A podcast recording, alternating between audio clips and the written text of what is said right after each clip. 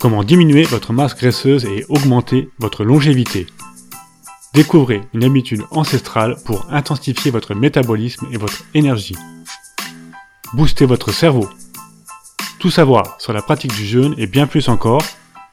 Bienvenue sur mon podcast.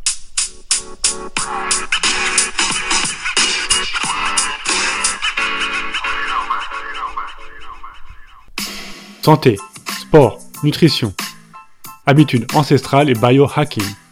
Je m'appelle Laurent Inguenet et cela fait des années que je m'intéresse aux dernières avancées de la science qui nous permettent d'optimiser notre corps et notre esprit.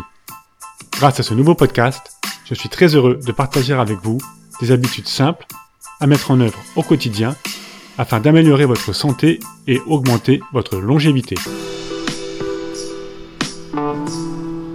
Bonjour les amis, Aujourd'hui, la troisième et dernière partie de notre podcast consacrée au jeûne. Si vous avez écouté les deux podcasts précédents, vous savez déjà quels sont les multiples bienfaits du jeûne ainsi que les différents types de jeûne. Si vous ne l'avez pas encore fait, je vous invite chaleureusement à les écouter car nous allons maintenant rentrer dans le vif du sujet. Je vais vous expliquer comment vous initier pas à pas au jeûne.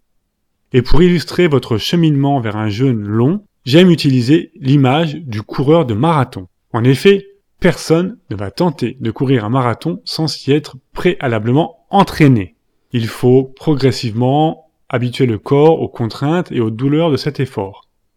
Pour celui qui ne court pas ou peu, il va falloir commencer par faire quelques kilomètres, puis, lorsqu'il se sentira bien, sur cette courte distance, il pourra tenter de courir une dizaine de kilomètres et ainsi de suite jusqu'au semi-marathon et enfin pouvoir courir son premier marathon. Eh bien, c'est exactement pareil pour le jeûne. Nous allons commencer par des jeûnes courts pour acclimater notre métabolisme. Et là, j'entends mon auditeur impatient se demander mais acclimater à quoi?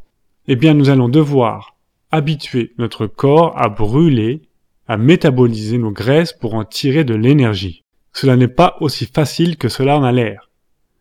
En effet, le combustible favori de notre corps est le sucre. Tant que le sucre est disponible dans notre corps, dans notre sang, il constituera notre source d'énergie numéro 1. Et l'excédent sera stocké sous forme de graisse. Ce système fonctionnait très bien à l'époque où nous vivions dans les cavernes et où nous étions actifs. À ce moment, le sucre était très rare dans notre alimentation. Aujourd'hui, c'est tout le contraire. Notre activité physique se réduit comme une peau de chagrin, mais le sucre coule à flot dans notre alimentation. Nous sommes donc très nombreux à avoir un corps qui a oublié comment métaboliser ses graisses. Je me souviens de mon ami avec qui j'étais parti faire du vélo. Au bout de 20 km, il était totalement à plat. Il ne pouvait plus avancer.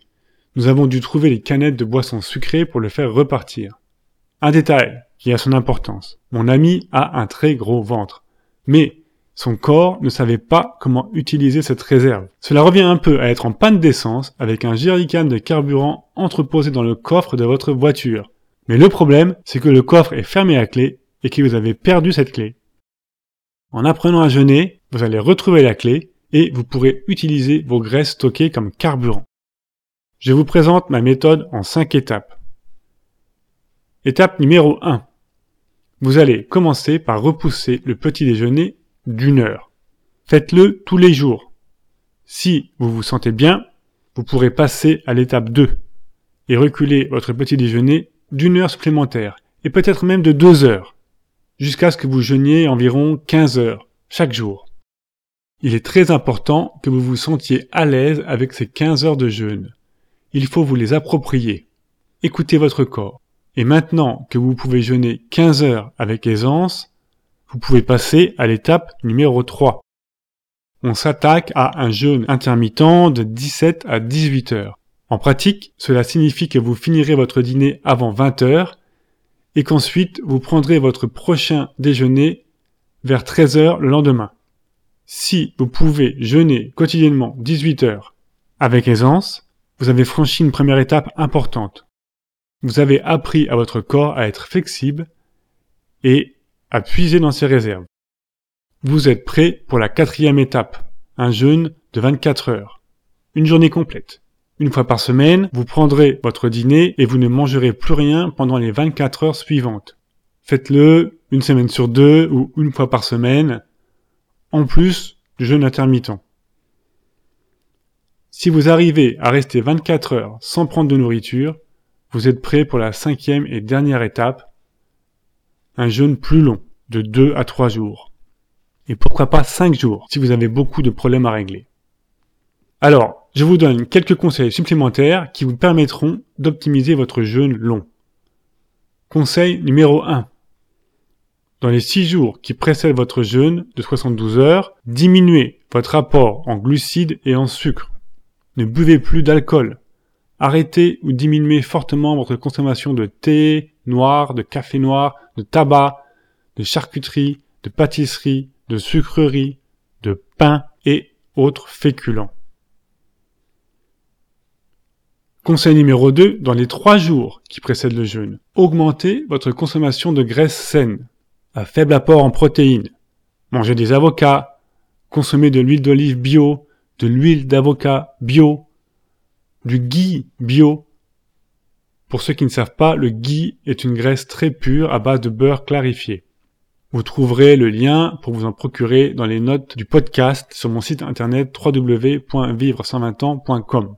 Augmenter votre consommation de graisse va stimuler votre corps qui brûlera ses propres graisses par la suite. Privilégiez les légumes frais ou cuits et lorsque vous diminuerez les protéines, vous allez aussi inciter votre corps à ne pas se mettre en mode de production de protéines, mais plutôt d'entrer en mode d'autophagie ou de nettoyage cellulaire.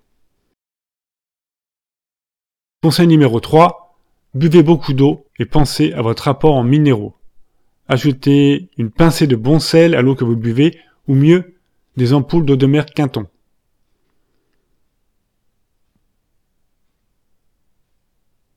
Conseil numéro 4. Appuyez-vous sur une communauté. Il vous sera beaucoup plus facile d'aller au bout d'un jeûne long si vous le faites à plusieurs.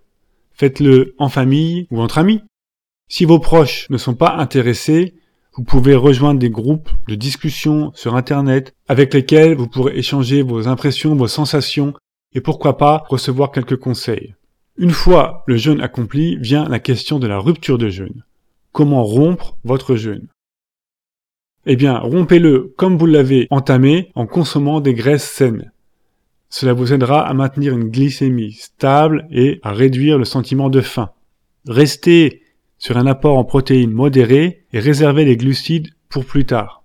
Rompez votre jeûne progressivement et évitez de trop manger en une seule fois.